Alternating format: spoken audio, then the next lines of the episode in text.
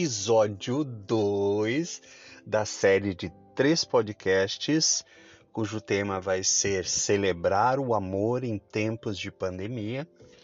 No episódio anterior, eu explicava para vocês do que se trata e agora eu vou direto à mensagem que o casal me enviou e que me emocionou profundamente. Se eu chorar, e o sol molhar o meu sorriso, não se preocupem, porque é muito amor envolvido e é uma emoção tão grande que eu corri para o meu estúdio Citroën Picasso 2014 e fui gravar esses três podcasts. E não sei se eu não gravo mais podcasts ainda, mas vamos lá. O noivo Gustavo me enviou a seguinte mensagem. José, acabei de ler o Wedding Book. Tuas palavras nos tocaram imensamente. Foi algo lindo demais e temos muita felicidade em podermos ter contado com a tua presença. Lembramos de ti, lembraremos de ti e deste momento por toda a nossa existência. E passaremos essa memória para todas as futuras gerações do fruto do nosso amor.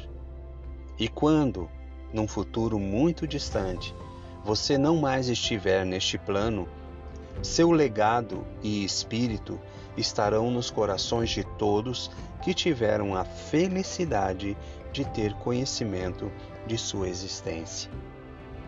Muito, mas muito mesmo obrigado. Gustavo. Ufa! Agora vamos à mensagem que a Renata enviou para mim.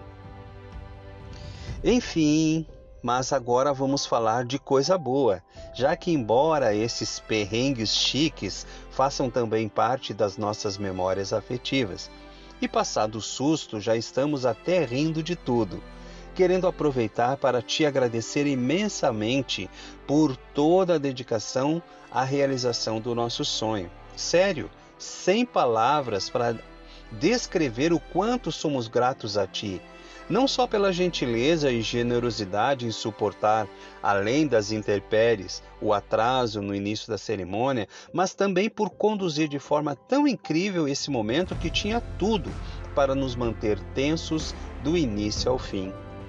Todos os convidados, sem exceção, ficaram encantados com tão importantes colocações sobre o amor, sobre o nosso amor, e eu e meu marido honrados com tua proximidade, com o quanto parecia que tu soubesses de nossa história por acompanhar o seu desenrolar da mesma forma que nossos amigos mais próximos, ou no mínimo, depois de uma longa noite conversando a respeito.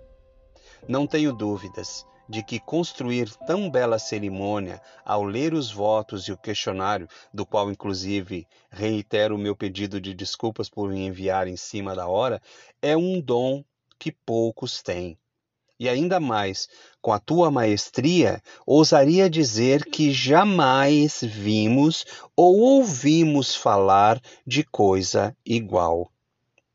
Então, de verdade, muito obrigada e parabéns por esse trabalho tão essencial, que é lembrar os noivos e a todos os presentes o real motivo de estarmos reunidos celebrando um casamento, que é que o amor merece sim ser celebrado, renovado, cultivado, pois sem a lembrança do quanto ele é e o que realmente move um casal, perdemos o que, como tão bem pontuaste durante a cerimônia, que é o que nos qualifica como seres livres, que é a humanidade. Renata. Nossa, gente, eu ficaria horas repetindo esta mensagem que este casal me enviou.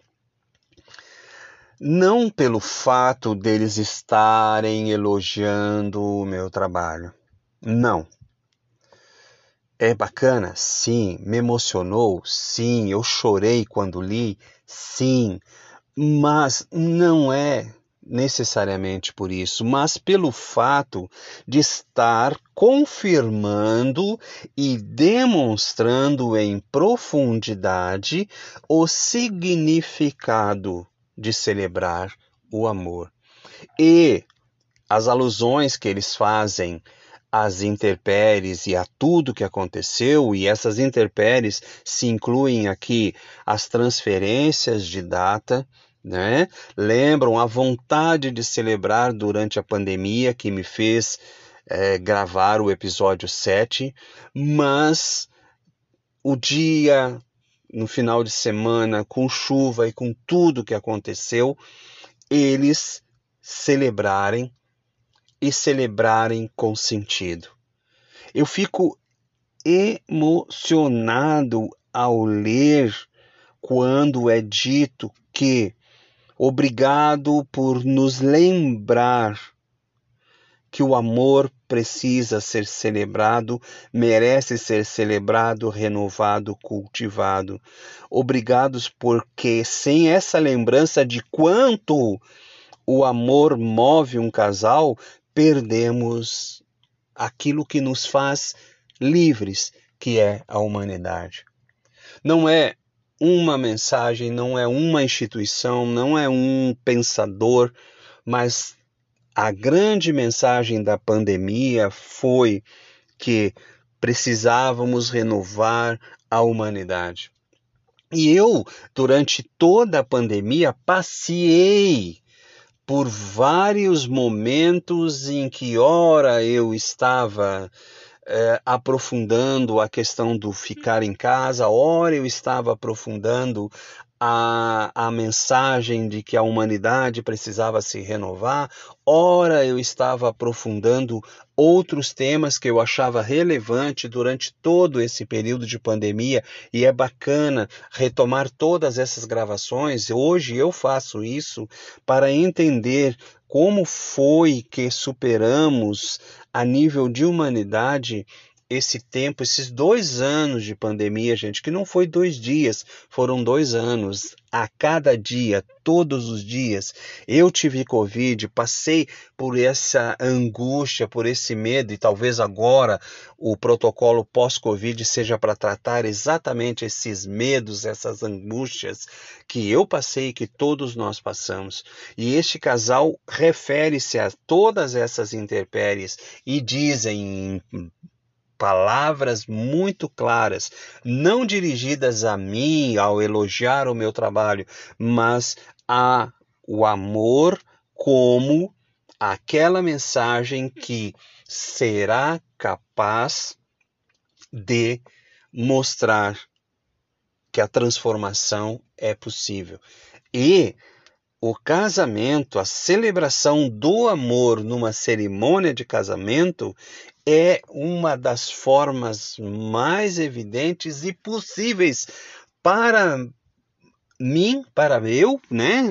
Para mim e para todos aqueles que conduzem casamentos, e aqui eu quero lembrar todos os 23 celebrantes que fazem, fazem parte do grupo Profissão de Celebrar. Eu vou colocar esse podcast como mensagem para eles lá no grupo, mas lembrar, colegas, que todos aqueles que têm o privilégio de celebrar casamentos e o tiveram durante a pandemia são verdadeiros portadores de uma missão, que é mostrar, celebrar, elevar o amor celebrado num casamento entre duas pessoas, entre dois humanos livres, Este amor é a grande mensagem a ser propagada em tempos de pandemia, de pós-pandemia,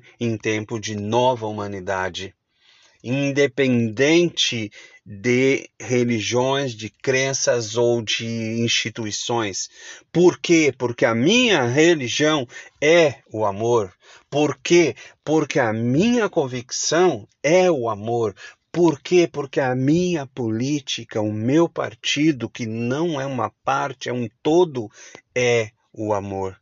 Por isso eu me sinto totalmente realizado e agora com essa mensagem exortado e incentivado a ser um promotor do amor através da minha missão, que é celebrar. Vamos ao episódio 3?